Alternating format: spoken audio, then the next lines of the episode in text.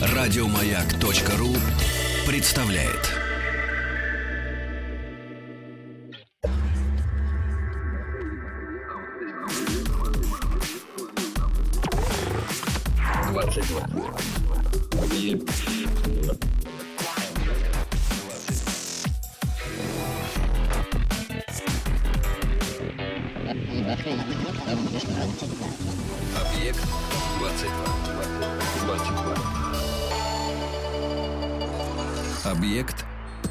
22. Если начинать думать о собственном величии, то рано или поздно придется подумать, скажем, о бактериях. Тем более, что а, с каждым разом делать это все интереснее. Так вот и сейчас, например, ученые снова нашли, а затем изучили э, самый маленький из ныне теперь уже известных науки микроорганизмов. Новые бактерии размером всего в 9 тысячных кубических микрона в объеме, и это значит, что, например, на срезе человеческого волоса может уместиться порядка 150 тысяч. Обладают они всеми необходимыми для поддержания жизни элементами, и ДНК, и рибосомы, и отростки, предназначенные для передвижения, все у них есть. Ну вот разве что о смысле жизни не задумываются, отличие от некоторых особо эмоциональных м, особ. Но если об эмоциях, то тут мне, конечно, уже не справиться без э, Сергея Матца, психолога и доцента института имени Выгодского РГГУ. Приятно произносить эту фамилию, я имею в виду и э, ну, фа- фамилию Выгодского Льва Семеновича, а, а Евгений Стаховский. Тоже иногда мне приятно произносить эту фамилию, но не всегда, признаюсь вам честно. Сергей, знаете, хочется э, спросить у вас... Да, здравствуйте. Э, Хочется спросить у вас сразу. Я все время выпадаю вот из этого почему-то. А это как... Это видно, есть какая-то проблема? Музыка медитативная очень, вы меняете состояние сознания, Мгм. когда ее слышите. И слушатель, скорее всего, тоже такая она погружающая в другой темпоритм, чем э, требует ваш разговор. Вы говорите в одном темпе, музыка в другом. Будем попадать? Вряд ли это получится. Ну, Хорошо, да, не в этот раз, как-нибудь следующий. А, Конечно, мне хочется поговорить с вами сегодня об эмоциях, в которых мы имеем счастье периодически э, пребывать, впадать в которые. И, конечно, хочется спросить, какие цели вообще у эмоций. Но мне почему-то кажется, что это как-то слишком просто. А вот насколько эти эмоции адекватны, вопрос э, как-то более впечатляющий. И насколько мы адекватны в своих эмоциях и их проявлениях. Адекватно чему? Адекватны, что вы я не знаю, са- самим себе. Адекватные людям, которые м, могут или должны, или которых мы наделяем хоть какими-то правами относительно э, нашей оценки. Честно, ничего не понял в вашем вопросе, но, но мы не можем быть неадекватны, потому что, напоминаю, мы часть эволюции, а эволюция — это адаптация.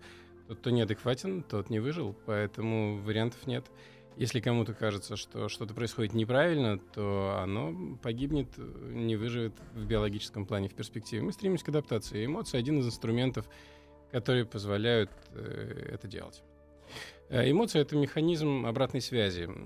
Если посмотреть, э, как их оценивали исторически, то исходно, конец 19 века, начало 20-го, ну, собственно, рождение психологии как науки, представляли себе эмоции как некое осознание, психологическую переоценку физиологических процессов.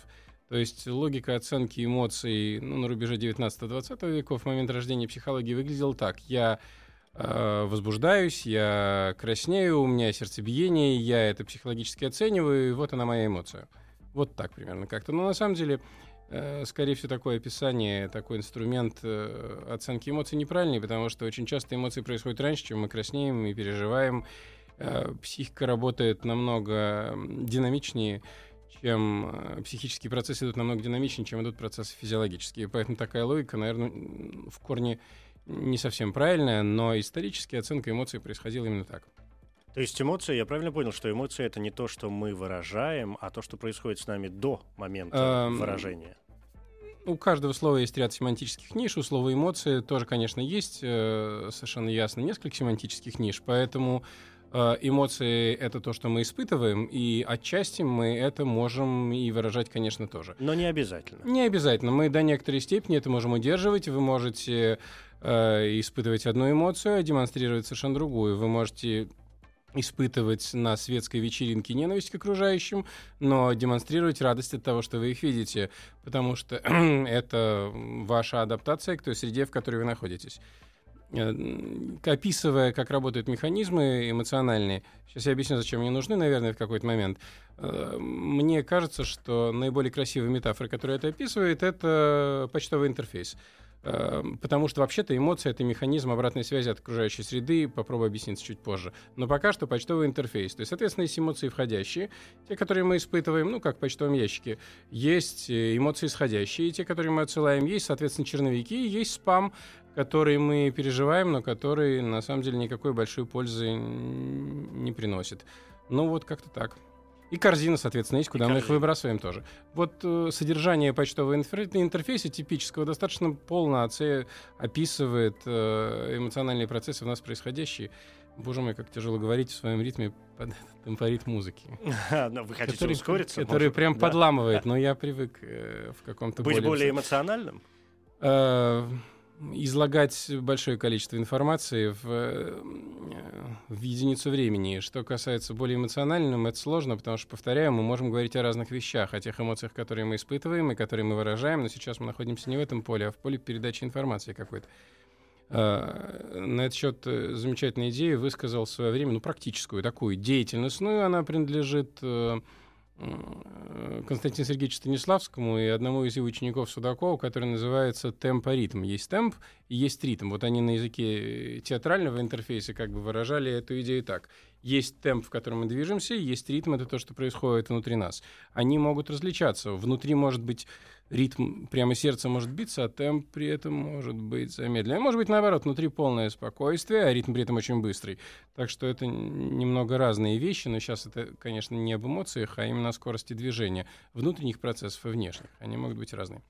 У меня почему-то сложилось такое впечатление, ну, в течение жизни, да, не сию секунду, а вообще, э, о том, что, возвращаясь к эмоциям, о том, что когда вот вы сейчас в очередной раз сказали о том, что эмоции — это не всегда то, что мы выражаем, да, это то, что живет и внутри нас, и, в общем, довольно частенько... Как бы и то, и другое эмоции. Да, мы можем скрывать какие-то моменты, которые происходят внутри человеческого э, организма. И, ну, почему-то у меня складывается ощущение, то есть я правильно понимаю, что мы же называем какого-то человека эмоциональным, а какого-то, например, называем он не очень э, эмоциональным. Ну, то, что вы описываете, это скорее относится к понятию темперамента. Это одно из врожденных свойств психики, общая скорость течения нервных процессов. А, ну, вероятнее всего, то, что вы сейчас писали, относится к понятию темперамент. То есть общая, э, повторяю, скорость течения нервных процессов, которая является врожденной. Люди темпераментными либо рождаются, либо не рождаются, а дальше сверх этого нарастают другие психические свойства. Когда мы говорим про кого-нибудь, что он темпераментный или нет, мы имеем в виду именно это. Вообще темпера — это надлежащее соотношение э, по латыни. Оно скорее имеет отношение не к слову темп, в смысле время, скорость, а темпера, которая краска вот смешивает, а, значит, вот он темпераментный, это тот, у кого надлежащее соотношение. Типов темперамента достаточно много, но это, конечно, не, солери, не холерики, сангвиники, там, флегматики, меланхолики. Это придумал ну, говорят, что Гиппократ, но на самом деле про Гиппократа мы ничего не знаем. Все, что мы про него знаем, написал Гален, он жил 300 лет спустя. То есть он говорил о Гиппократе примерно с той же степени достоверности, с какой мы сейчас могли бы говорить о Петре Первом. Он 300 лет прошло. Угу. Ну, вот это приписывается ему.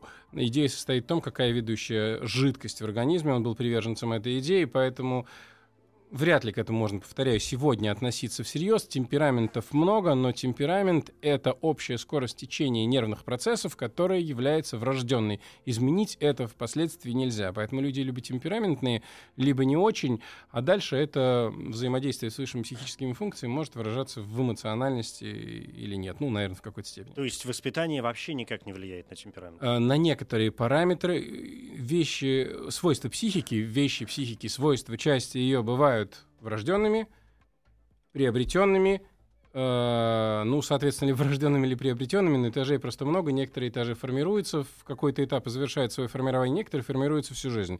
Вот э, общее течение процессов, такие люди, вжик-вжик-вжик-вжик быстрее, э, темпераментные, говорим мы про них, это врожденные. Точно так же люди такие нетемпераментные, к работе на радио не склонны, они тоже это, скорее всего, врожденный компонент. Это не значит, что впоследствии это нельзя компенсировать. Психика вообще похожа на капусту.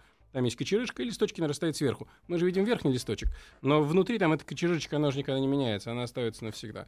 Вопрос, сумеет человек это как-то преодолеть или нет. Это не значит, что не темпераментный человек, человек с медленным темпераментом, скажем так, не сможет впоследствии работать в эфире, там что-то трепать для того, чтобы в эфире не было дыр и так далее. Может быть и сможет, но это ему даст намного сложнее, чем тому, у кого этот быстрый, быстрое соображение, быстрый темперамент есть от рождения. Ну, согласитесь, что раз уж вы затронули, например, работу на радио, ну, как простейший пример, поскольку мы сейчас находимся в этих каких-то условных единицах, то э, человек может быть темпераментным, быстрым и работать без э, дыр, но при этом, но при этом, скажем, остаться абсолютно голословным. Э, это не важно, потому что, ну, в данном случае это не важно, потому что речь идет о том, как быстро находится следующее более или менее подходящее слово. Но совершенно ясно, что он может быть голословным, но какая-то логика в том, что он говорит, какая-то последовательность мыслей должна присутствовать, иначе все слушатели это засекут скажут, напишут в форуме. Ну, в общем, короче, это мы обнаружим с необычайной легкостью. Просто степень глубины в этом содержании может быть разная. Э, ну, это тоже совершенно другая опера, она называется «Речевые жанры». Э, речь бывает, э, это придумал Михаил Михайлович Бахтин, речь бывает письменная, бывает устная, а бывает устная спонтанная монологическая. Это то, чем мы сейчас с вами занимаемся. Угу. Мы с вами с одной стороны говорим устно, но с другой стороны не так, как друзья, а, там, о, обрывочные сведения, мысли заканчиваются на каком-то месте. Мы говорим так, как будто мы пишем.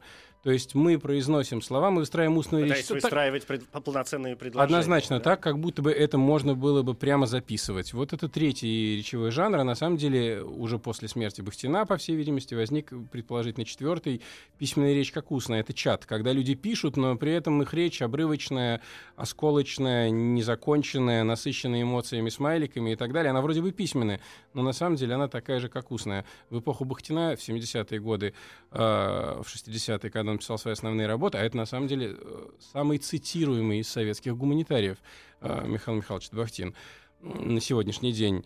Этой речи просто не было, потому что технических возможностей донесения письменной речи до собеседника вот в интерактивном режиме просто не существовало. Этого жанра не было, он возник на наших с вами глазах к счастью, что мы имеем э, какие-то возможности переживать ну моменты. Уж, не знаю, к счастью. Которые... Но, или нет. Но это нет? так. Всегда погода, же... к счастью, хорошая бывает, или да. к несчастью плохая. Да кто ее знает? Она просто погода. Всегда, но если бы, например, получился какой-то новый погодный жанр, наверное, это было бы как минимум интересно. Мне кажется, что в арсенале погоды все есть, она просто поворачивается разными сторонами. Вот угу. это примерно то же самое. Психика просто поворачивается разными сторонами, в ее арсенале есть самые разнообразные вещи.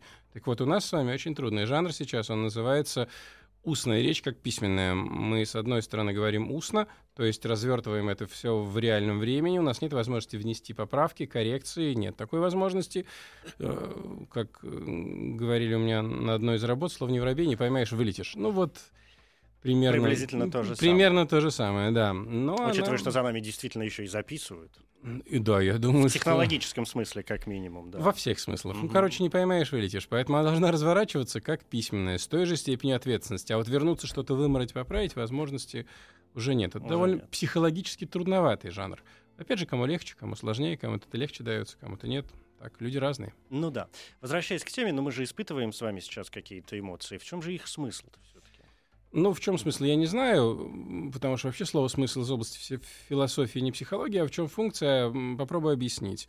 Эм, мы получаем достаточно большой поток информации, который через нас проходит в виде разных чувств. Мы все время что-то видим, но пока бодрствуем, что-то слышим. Э, всю эту информацию мы дальше перерабатываем, мы ее преобразуем в наши чувства, в ощущения, воспри... вернее, ощущения восприятия, а, в мысли, в какие-то ассоциации, в интеллектуальные и чувственные продукты мы перерабатываем, то есть как-то формируем некий образ реальности осознанный. А дальше нам нужно как-то проверить, насколько наш образ реальности адекватен. Вот проверка адекватности — это ваше слово да. из начала эфира. Да. То есть соответствие между нашим внутренним образом реальности и какой-то внеположенной нам реальной реальностью, находящейся снаружи, и есть эмоция. Если наши... Э, отражение реальности. Оно просто может быть мысленное, как размышление, а может быть чувственное, как ощущение. Э, вот если этот наш э, образ реальности достоверен, то мы испытываем положительные эмоции в том плане, что он правильный, этот образ надо закрепить, э, его надо сохранить. А если мы неадекватный образ реальности сформировали, такой, который реальности реальный, вне положенной нам не соответствует, то мы испытываем отрицательные эмоции, это подталкивает нас к тому, чтобы этот образ поменять, перевыстроить и стать более адекватными, более адаптивными. Очень интересно то, что у человека, и это многократно проверено разными людьми, арсенал негативных эмоциональных отреагирований значительно выше, чем арсенал позитивных эмоциональных отреагирований. В том смысле, что счастье и радость — вещи тупые. Вот она, реальность получена, все, дальше двигаться не надо. Такое, ну, в общем, мало развивающее болотце. А, напротив, негативные эмоции — это стимул к развитию, поэтому их арсенал значительно шире, и их намного больше, они намного более востребованы, потому что негативные эмоции — это изменения. Поэтому такой, ну, условно говоря, социальный идеал в виде «а вот счастье наступит», а, на самом деле знаменует собой состояние, при котором человек медленно деградирует, как ни парадоксально. О, это так, потому что развитие — это отрицательные эмоции, а положительные эмоции — это стабильность. Но э, ничего на месте не стоит, среда вокруг Но меняется. в этом-то и проблема главная что ничего не стоит на месте. Ну, это и есть, собственно, основа нашей сложности и вообще основа всех эволюционных процессов биологических. Все, что происходит, ну, скажем так, в известной нам части космоса, среда меняется каждый, каждое мгновение, и мы лучшая ну, одна из лучших, не лучшая, одна из лучших машин адаптации. Мы умеем адаптироваться быстро. И самое главное в том же теле. Насекомые тоже адаптируются очень быстро, но при этом их поколение очень быстро меняется. А мы внутри того же самого тела умеем это делать. Я хочу как-то зацепиться за м, вот это вот слово «стремление», и если вернуться в какой-то, в какой-то такой быт, а в него периодически приходится возвращаться, то э, есть ведь люди, которые действительно стремятся к такому успокоению какому-то, да, и чувствуют себя не очень в состоянии волнения. Другим, наоборот, необходимы бури, иначе скучно. Это тоже вопрос темперамента. Это вопрос э, совокупности личностных свойств, значительно более богатых. И, кроме того, э, то, что вы сейчас описали, это ведь осознание. То есть вы говорите о том, что человек осознает, но это на самом деле не весь спектр того, что он способен ощущать, и поэтому, возможно, человек, который стремится к стабильности, к заработной плате, которую выдают каждый месяц, и страхом потери этой заработной платы и свободного поиска, на самом деле внутри не ищет э, этого самого поиска, и внутри него что-то не толкает э, к изменению. Отсюда всякие разные э, жизненные события, которые на уровне фразеологизмов описываются в формате там «седина в бороду без в ребро» и так далее. Человек всю жизнь, поддерживая эту стабильность, с неким страхом вынашивал э, свое стремление что-то поменять, потом раз и стал менять. И в конце концов срывается. Бывает и так, а бывает и наоборот. Но речь ведь не только, например, о каких-то там социальных рабочих моментах, но и личные взаимоотношения. Личные взаимоотношения это тоже социальный рабочий ну, момент. Да, То да. есть вопрос рабочие, в, в, в, не трудовые. Ну, очень сложно сказать. Большой разницы между, скажем, макросоциальными, то есть трудовыми и микросоциальными, то есть личными отношениями принципиально нет. Это все одно и то же. Макросоциальные отношения, трудовые, как вы их называете, тоже uh-huh. стоят из живых людей, с которыми тоже э, живые эмоции, ваши отношения с вашим непосредственным непосредственно начальником обеспечивает вас рабочим местом. И это человеческие взаимоотношения. Если они будут нарушены, вы его лишитесь, скорее всего. И это нормально, потому что везде живые люди. И э, как личная жизнь, так и рабочая жизнь, трудовая, все это состоит из людей. Мы живем в мире людей. И в этом смысле разницы никакой, получается, ну, да? Как, качественной, ну, почти, качественной, качественной разницы. Качественной разницы нет. Гендерная разница есть, а качественной разницы нет. А есть градация какая-то у эмоций не по вот этому, вот этому качеству тоже, да, отрицательное, положительное, а по силе? Это свойство, да, отрицательное да. положительное, называется словом валентность. валентность Эмоции бывают да. э, положительной валентности угу. и отрицательной валентности. Как это, в физике. Как в химии, скорее. Как в химии. Да, это называется словом валентность. А основная градация эмоциональных процессов происходит по силе и длительности. Бывают процессы сильные и интенсивные, это эффекты. А, то есть яркие взрывные реакции, которые очень сильные и очень быстрые. Бывают средние градации, мы называем их, собственно, словом эмоции, ну, это вот еще одна семантическая ниша этого слова. И чувства. Э, принято считать, что словом эмоции обозначаются беспредметные эмоции, просто мне страшно, например. И чувства — это опредмеченные эмоции, то есть я боюсь конкретно вас, или я боюсь конкретно этого микрофона. Вот в этом терминологическая разница между понятиями чувства и эмоций. И бывают э, явления, которые мы называем словом настроение, они имеют низкую интенсивность и большую продолжительность. Настроение это что-то такое происходящее долго и текущее. Ну, например, настроение, меняющееся у женщин в преддверии там, менструального синдрома. Это то есть тоже химический процесс, который, который Ой, происходит это, в организме. Это Но процесс это, огромной эволюционной да, значимости, это на самом деле. отдельная тема, конечно. Да. У него есть огромное эволюционное значение. Это происходит не просто так. Ну, как и, собственно, все, что происходит в нашей психике и гормональных угу. процессах. Вы произнесли слово «аффект». Оно такое, мне кажется, очень значимое, и я бы еще хотел к нему вернуться, но наверное, минут через три, если вы не возражаете. Конечно.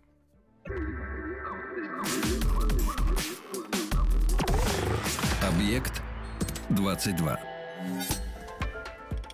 Сергей Мац, психолог. Говорим сегодня об эмоциях и об аффектах. Э, обещал я хотя бы два слова сказать, хотя не знаю, как обычно, никогда же не угадаешь, насколько все это развернется. Я специально посмотрел дополнительно, и напомнил самому себе, что само слово «аффект» от, латинского происходит, и означает душевное волнение и страсть. Вы сказали, что это такое наиболее серьезное выражение наших э, эмоций, или, по крайней мере, даже не выражение, а чувствование эмоций. Я все время теряюсь вот в этих э, терминах.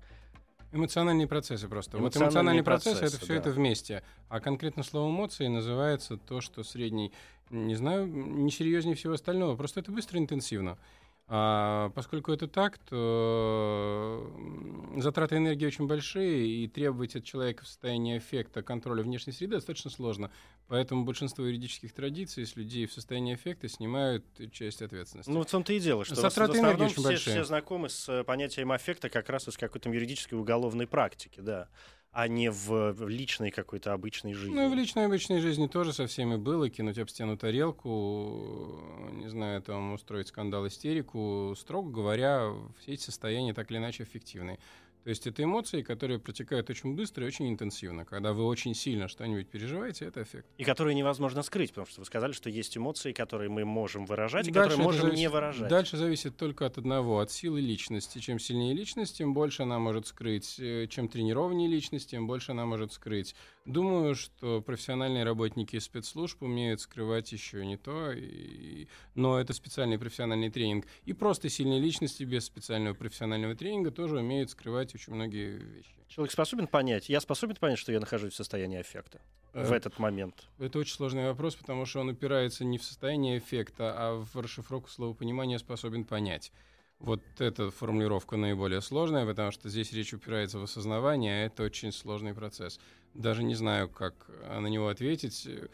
Сильная личность способна, ну, в кавычках показываю знак, понять очень много. Дальше зависит от этого ресурса общечеловеческого. Он очень значимый и дает очень много разных всяких преимуществ и возможностей. К сожалению, он очень редкий. Mm, то есть и понятно, что ни о регулировании, ни о контроле здесь, видимо, тоже речи не идет. Опять же, Но, это все, это все в совокупности. То есть речь идет, э, по большому счету, о централизации системы управления. Но это как система управления, не знаю, предприятием, каким-то еще процессом, э, вертикаль власти. Чем эффективнее она работает, тем результативнее то, что она производит. Чем эффективнее система общего управления организмом, а эмоции в ряду их, тем э, в большей степени мы способны это контролировать и управлять, но никогда не абсолютно. То есть э, всегда что-нибудь да прорвется. Дальше зависит от профессионализма собеседника. Профессиональный психолог увидит, что вы что-то прячете в любом случае. Но это его работа и его профессия. А непрофессиональный человек может что-нибудь и не заметить, конечно. Хочется почему-то спросить о среднестатистической личности, но наверняка таких не бывает. Или бывает? Не бывает. Личности столько, сколько людей. Э, речь идет не о среднестатистической личности, а о среднестатистической силе личности. Мы можем мерить только силу, а саму по себе личность, наверное, мерить не можем, потому что инструменты, при помощи которых создается эта сила, они очень разные, они не универсальные, и каждый субъект порождает эту силу разным образом. Люди очень разные. То есть и механизм а, формирования этой силы, э, источник этой энергии, и здесь нет никакой мистики, это совершенно объективная регуляторная энергия, вот этот механизм порождения, он разный. Но, условно говоря, э, электричество в розетке, которое питает нашу студию, одно и то же, но оно может происходить от гидроэлектростанции, от ветряной, там, от солнечной, от угля, от атомной станции, по-разному. Так вот, у людей точно так же. Источник разный, результат один. Вот примерно так. То есть не существует... Э не существует какого-то такого маркера, да, каких-то пунктов, точек, по которым э, мы э, можем определить э, состояние, эмоциональное состояние другого человека. То есть должны... Есть моменты, при котором, в, в, в которые мы должны э, насторожиться и задуматься э, о том, что происходит с другими людьми, особенно если они умеют хорошо прятаться. Ну, надо все время задумываться о других людях, настораживаться. Я, ну, как бы... Э, за людьми наблюдать — это самое интересное занятие, но это не зависит от их эмоционального состояния. эмоции никогда не бывают нулем, они всегда есть какие-то вопросы. Какие? Все зависит от того, какие задачи. Если вам надо, чтобы человек возбудился, Э, ну, не к ночи ближе, или наоборот, к ночи ближе говорят, то вас должно радовать увеличение количества эмоций в нем. Если вам нужно, чтобы он спокойно, не знаю, что там, заполнил бухгалтерскую ведомость, то, наверное, увеличение количества эмоций в этом отношении неправильно. Есть какие-то вещи, которые не должны вызывать эмоции для результативности, есть какие-то должны. Странно, если хирурга перед операцией возбуждает процесс, он радуется, щипает ассистенток там за попки, радуется, сейчас мы прооперируем, ох, это опухоль, сейчас мы нахрен удалим. Но это странно, потому что это деятельность, которая требует скорее исключения эмоций, сосредоточения. И наоборот, артист, который выходит на сцену и всегда нервничает в кулисе, это хорошо, потому что это его раскачивает. А, ну, вообще, в целом, э, эмоциональное состояние увеличивает э, усиление эмоционального фона усиливает наше отреагирование. Швейцарский психолог Зайонс а, проводил эксперимент на Швейцарии, Альпы, связанные с тем, как э, люди реагируют э, на других по параметру симпатии. Значит, там был, ну я так примерно, э, металлический мост, по которому можно было перейти, Э, некое пространство, там пропасть в горах, а был веревочный. А с той стороны стояла девушка. И мужчин, которые переходили по этим мостам, просили ее характеризовать. Так вот, когда мужчины переходили по веревочному мосту, девушка всегда казалась симпатичней. Всегда. Ну, потому что был уже совершен некий подвиг ради Общий нее. уровень возбуждения да. стимулирует остроту восприятия. Мы воспринимаем тем острее среду, чем более развито наше эмоциональное состояние. Здесь есть понятная эволюционная логика, потому что эмоции — это э, степень того, насколько мы адекватны среде. Если мы не адекватны, значит, нужно точно ее ощущать, что-то делать, перенастраивать эти верньеры, ручки в себе быстро крутить. Ну вот, собственно, развитие эмоциональных процессов на к этому и подталкивает, к изменению. А вот этот общий фон, о котором вы говорите, и возвращаясь к мостам, да, металлическому и веревочному, и о том, что нам происходит, внутри нас э, происходит, ведь вот недавно был фильм, недавно уже прошел Оскар, и, помимо всего прочего, многие очень обсуждали один из э, фильмов, который назывался «Одержимость». Вы не смотрели? Нет, к сожалению. Там речь идет про э, музыкальные учебные заведения и про оркестр. Музыканты играют, у них был дирижер-руководитель, который просто выколачивал из них всю душу, бесконечно их э, кричал, кидался в них э, барабанными тарелками и что только нет, и потом, в общем, объяснял это свое поведение как раз вот тем, что он добивается из них, вот ему нужно найти этого гения, которого только вот упорной такой взбучкой он сможет сделать из него великого музыканта и хорошего человека. И здесь, помимо всего прочего, ну, я не знаю, мне кажется, этот вопрос, он тоже частенько поднимается, а, про общий фон, который зависит от нас лично и от внешних факторов, и в данном случае, например, человека, который давит на нас, силясь вытащить, ну, как ему кажется, э, из нас то, что, как опять же ему кажется, в нас присутствует. И здесь э, часто, особенно там разговаривая с какими-то музыкантами или с артистами, приходишь к вопросу, что люди, помимо всего прочего, там делятся, как обычно, на две категории. Одни для того, чтобы они что-то делали, их необходимо ругать, и они будут делать, не знаю, там, на зло, грубо говоря а других, наоборот, нужно хвалить, и они в общем таком позитивном своем э, состоянии будут, я могу же еще лучше, и сделаю еще лучше. Есть у вас какой-то комментарий? Между другом, хвалить нет никакой разницы, это, в принципе, одно и то же. Речь идет о том, что человеку нужно создать некое эмоциональное поле, а будет оно какую валентность носить, напоминаю, это положительный uh-huh. или отрицательный, какой знак, это несущественно. Это практически ничего не меняет э, эмоциональные состояния, что положительные, что отрицательные, противостоят отсутствию эмоций, а не друг другу. Э, что касается творчества, то надо понимать, что люди, которые занимаются художественным творчеством, ну, скажем, работа э, режиссера или творца, она диаметральная работе психолога. Диаметрально. А задача психолога — адаптировать человека, чтобы он в условиях ежедневных травм, из них стоит наша жизнь, относился к ним предельно комфортно, то есть затрачивал минимум энергии на то, чтобы преодолевать ежедневные жизненные трудности. Иначе затраты будут велики, и на развитие энергии не будет оставаться. Задача творца, режиссера, организатора творческих процессов ровно диаметральные. Э, как говорил Фэн Георгий Раневский, сняться, сняться в плохом кино все равно шплюнуть вечность. Да. Да, сделайте, пожалуйста. А это, это я понимаю, о чем вы говорите, но меня э, очень удивила фраза. Mm. Я не очень понял фразу. Здесь важен результат. Да. Но... И если он будет, то все равно какие затраты? Для режиссера? И для режиссера, и для артистов. Режиссер, который жалеет артистов, это плохой режиссер, потому что он снимет плохое кино, и эта жалость, она ему никак не вернется. Но в том-то и дело, да. Я понимаю, о чем вы говорите. Точно но... так же, наверное, дирижер, который угу. жалеет музыкантов, но просто, что касается режиссуры, тут я в курсе, а что касается музыкантов, меньше. Но, ну, думаю, точно так же. Но я, тем не менее, позволю себе эту реплику, потому что я, ну не то, что меня сильно удивило, но я не очень понял, как мне кажется, э, когда вы говорили опять сейчас о валентности и о том, что положительное, отрицательное и так далее. Но здесь ведь, влияя на э, какого-то человека, с одной стороны, мы ведь можем его воодушевить на подвиг, а с другой стороны, ну, он просто забьется и закроется. Как же нет разницы между положительным нет, и Нет никакой разницы, потому что все зависит от человека, забьется ли он, закроется. Но точно так же он может закрыться и возгордиться. Э, какая разница? Э, важно, э, это стимулирует к развитию или нет, а валентность больш... большой роли не играет. Крайности всегда ближе друг к другу, чем середина. То есть насколько важно, играет роль только кнопка, на которую мы жмем? Я не знаю насчет кнопки. Играет роль Э, соответствие механизма и задачи. Ну, то есть, словно говоря, гвоздь в стену можно забить рукой, но будет больно. Можно мобильным телефоном, нажал телефон, лучше молотком. Угу. Для любой задачи есть э, свой, способы. свой инструмент. Вот у психики есть э, способы решения разных задач. Но руководитель или творческого коллектива, или производственного, он практически всегда сталкивается с готовыми людьми, уже сформировавшимися. Основные этапы формирования заканчиваются где-то там ну, годам к 18-20 ключевые, и базовые. И поэтому, к сожалению, сформировать человека под своей задачей, ну, вот в спорте в большом, больших достижениях, наверное, э, этим занимаются. А в целом обычно имеют дело с готовыми людьми, и важно найти этот уже сформировавшийся в человеке механизм и задействовать его.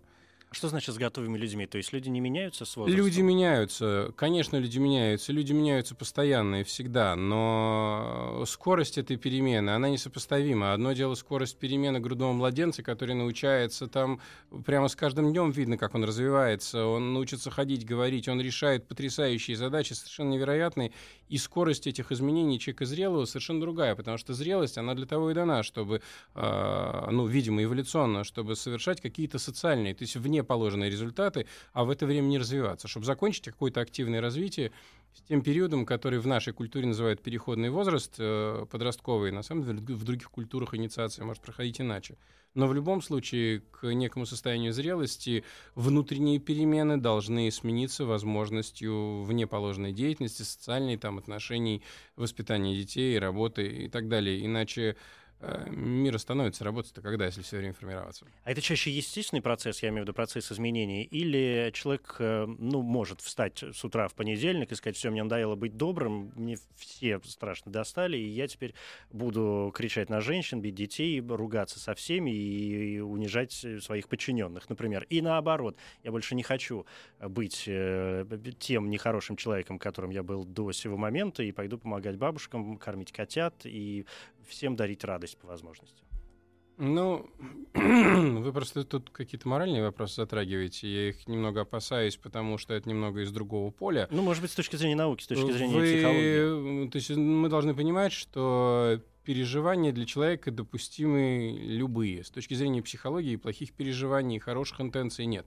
э, есть существенная разница. Если я весной выхожу на улицу, ну вот она начинается весна, и вижу девушек, которые прогуливаются, у них э, красивое тело, мне хочется за него полапать.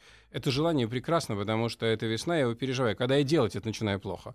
А между моим желанием и моими поступками как раз находится моя личность. И это не надо путать. Одно дело желание что-то сделать, которым... Оно может быть какое угодно. Э, плохих желаний не бывает. Важно, чтобы были любые. А вот поступки бывают и плохие, и хорошие. Но они приходят уже не в личном поле, а в социальном. То есть они происходят в поле взаимодействия с другими людьми.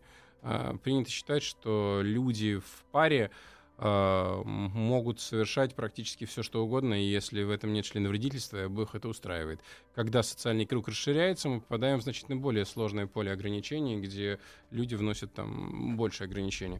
Поэтому поступки поступками, переживания переживаниями, желания желаниями — это разные вещи. То есть у меня складывается ощущение, что э, все, о чем мы говорим, на все на это, ну, это все элемент контроля несет с собой такого серьезного, постоянного. Все, психика и есть контроль. Психика и есть контроль, система управления есть контроль. Психика — это интерфейс, э, ну, условно говоря, компьютер, мозг не совсем компьютер, но в таком в дальнем приближении это интерфейс э, взаимодействия компьютера, который называется мозг с реальностью. Да.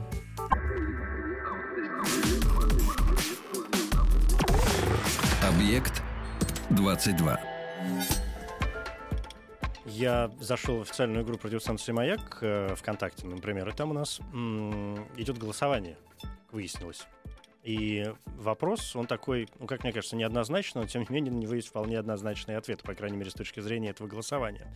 Вопрос звучит следующим образом. Способны ли люди понимать эмоции и переживания животных? 17,5% проголосовавших полагают, что нет. Ну, то есть не способны. Есть какие-то данные исследования на этот счет? Как происходят э, наши взаимоотношения с другими животными? Ну, наши взаимоотношения с, э, с другими происходят э, так же, как происходят отношения между нами. Мы их антропоморфизируем. Мы не можем утверждать, что у животных нет эмоций, но, конечно, таких, как у нас нет. И поэтому мы проецируем себя на животных, и в зависимости от этого что-то можем к ним испытывать или нет, что на самом деле не испытывают, это вопрос ну, скажем, такой с большой буквы «В». Никто этого не знает, это невозможно проверить по одной простой причине. У нас нет способов, интерфейсов обсудить с ними, у них нет вербальной системы. Uh, ну, for example, великий Джон Лили, один из создателей теории измененных состояний сознания, после того, как он оставил свои занятия. Он придумал флотинг, камеры сенсорной депривации, много разных других вещей. Он уехал на Гавайи и жил он умер не так давно, где-то в, в начале 90-х годов. Он был уверен, что он однажды договорится с дельфинами. У него была лаборатория, он транслировал биотоки своего мозга в воду, он искал этот язык. Но, к сожалению, умер так его и, и не найдя. Хотя был уверен, что однажды его найдет и каким-либо образом договориться с ними. Никому это пока не удавалось договориться с кем-либо из животных, то есть получить от них прямую обратную связь. Поэтому вопрос остается действительно открытым. Ну, Даже это... несмотря на то, что мы видим, как радуется наша собачка, когда мы приходим домой. Это мы видим свое отражение. Мы видим свое отражение в зеркале собачки. А, что она на самом деле испытывает? Она хочет э, жрать или гулять, или действительно испытывает что-то подобное человеческой привязанности, сказать очень сложно. Еще раз, это совершенно не значит, что у животных ничего подобного нет. Есть, но такого, как у людей, нет точно. И поэтому сопоставлять наши свойства психологические, нашу сложность со свойствами наших ближайших э, родственников невозможно. Мы очень далеко от них ушли. А, ну, например, когда кто-нибудь, э, это очень любимая тема спекуляции по поводу того, э, что человек произошел от обезьяны, там, ну-ка, кто в этой аудитории произошел от обезьяны, встаньте